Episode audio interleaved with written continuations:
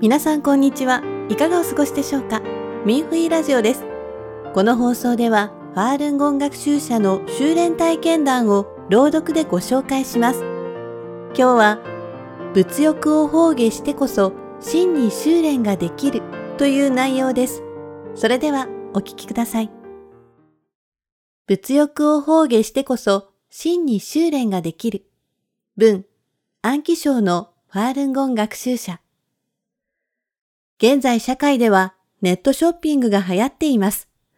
便利で出かける必要がなく、家のソファーに横になりながら、携帯を手で動かすだけで気に入るものが買え、お店の方から直接玄関まで届けてくれるのです。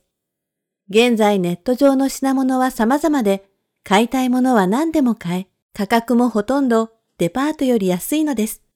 お金で買い物をすることは正常な行為ですが、修練者としてネットショッピングをうまく把握できなければ妨害されやすいのです。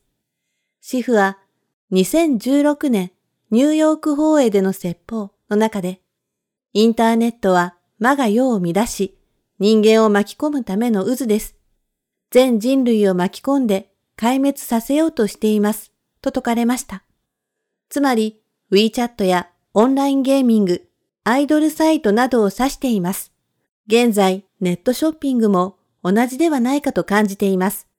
修練していない一般の人もネット通販が魅力的だと思い、それを控えるためにネット通販で使えるお金を携帯に多く入れないようにしています。知らないうちにお金を使ってしまい、買ったものも結局必ず使うとは限らないからです。私は長い間ネットショッピングの妨害を受けていました。知らないうちに貴重な時間を浪費してしまい、今考えるだけでとても心が痛みます。最初に買い物の需要があったのは、うちに子供がいるためでした。ネットで買い物をすると便利で安いとスマートフォンに変えました。使い始めたらアプリケーションをダウンロードしてスマートフォンを開き、あら、品物はとても多い。このネットショップのものは綺麗。あのネットショップの品質はいい。これもこんなに安い。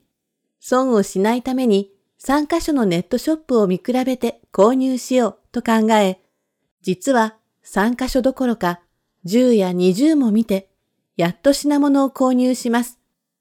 携帯を置くと食事の時間になりました。法の勉強もまだしていないし、どうしましょう。次回から注意しようと自分に言い聞かせます。食事の時間になると時間を節約するために食事をしながらも携帯をいじって必要なものはないか、さらに安いものはないか、トイレへ行った時でも時間の無駄がないように携帯を見ています。結局食事が終わってトイレから出ても携帯をまだ手に持っています。選びたいものがまだ決まらず、実際はそれらのものは買っても買わなくてもいいのですが、どれほど多くの時間を使ったか、次回は絶対にもうしないといつも思うのです。今日は法を2ページ学んで疲れ、とても眠かったので本を置き、いつの間にかまた携帯を持ち出し、ネット通販サイトを開いてしまうのです。家に何も足りないものはなくても、少し見ると、物がたくさん出てきて、眠気もなくなり、疲れもなくなります。この服のデザインがいい。出かけるのにちょうどいい。質もいいし、とても安い。と、いろいろ見てしまいます。今回これがいいと思って買うと、次回またさらに良いもの、さらに安いものが出てきて、キリがありません。シフは、ダーファー伝出25周年ニューヨーク放映での説法の中で、現代人が行動様式の良し悪しを区別できないとき、それはあなたの考えが負の要素によって制御されているからです。表面から見ればあなたの行為に何の違和感もなく、あなたは自分の考えが自然に生じたものとさえ感じています。あなたは自分で考えたものと外来の要素によって制御され生じたものを区別することができず、欲望の赴くままに走らされたのです。それらのものはあなたの好みに合わせてあなたの興味を引き立てています。このような環境での修練はあまりに難しいのです、と説かれました。決心をしてスマートフォンを使わなくなりましたが、今度は疫病がやってきました。家族のために買い物をしたり、スーパーへ行ったり、銀行に行った時に、皆健康コードをスキャンしなければならないので、またスマートフォンを使い出しました。利益の心、物欲に対する執着心を放下できていないため、妨害がまたやってきました。主婦はザンファールの中で、その心を捨て去ることができなければ何も捨てられませんと説かれました。法を学ぶための電子書籍、iPad や MP3 を買うのも似ています。どれが実用性が良いか、どれが携帯しやすいか、どれが待機時間が長いか、様々なフォーマットに対応できていると言われて、全部買いました。同州の誰かが必要な時には譲れるということを口実にしていますが、自分も備品として使おうと思い、時間は全部これらのことに使ってしまいました。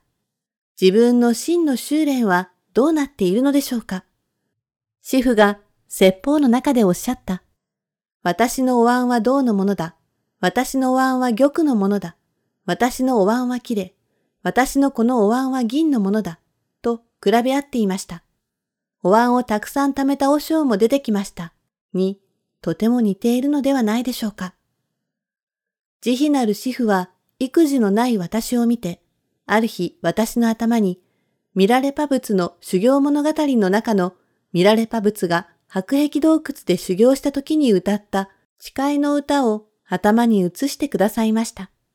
悟りを開く前に私はここに留まることを誓う。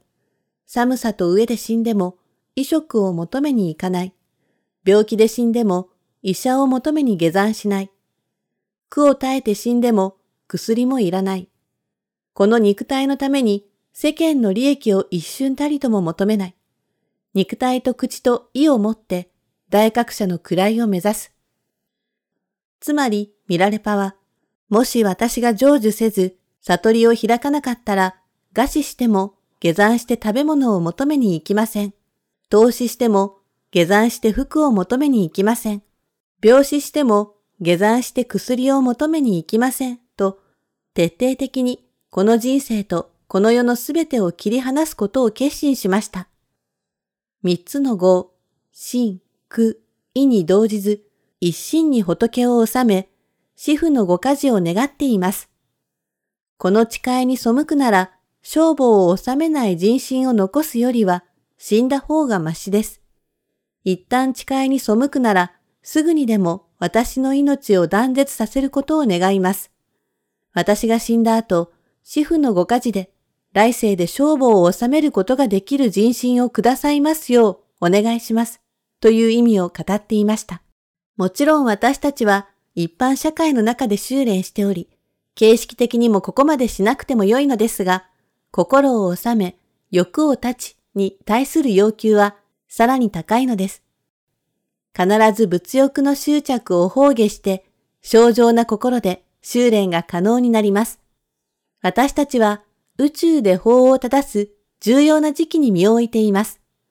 一国が先金や板金の価値がある時期なのに、知らず知らずのうちに物欲や利益などにコントロールされ、どれほど貴重な時間と真相を伝える時間を費やしたのでしょうか。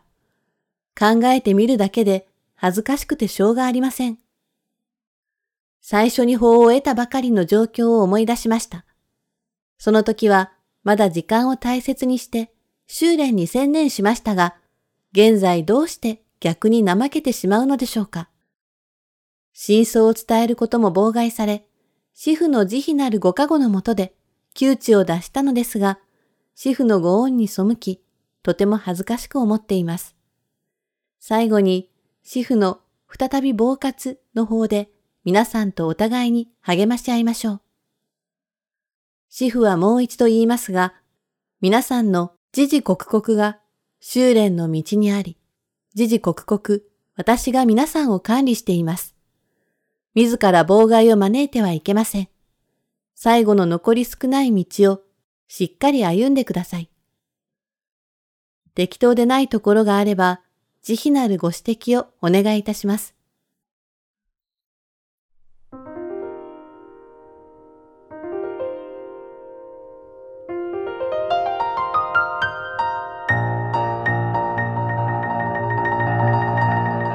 皆さんいかがでしたか？他にも文章を読んでみたい方は、ミンフィーネットのウェブサイト jp.minghui.org jp.minhui.org まで。それでは、今回のミンフィーラジオはここでお別れです。また次回の放送でお会いしましょう。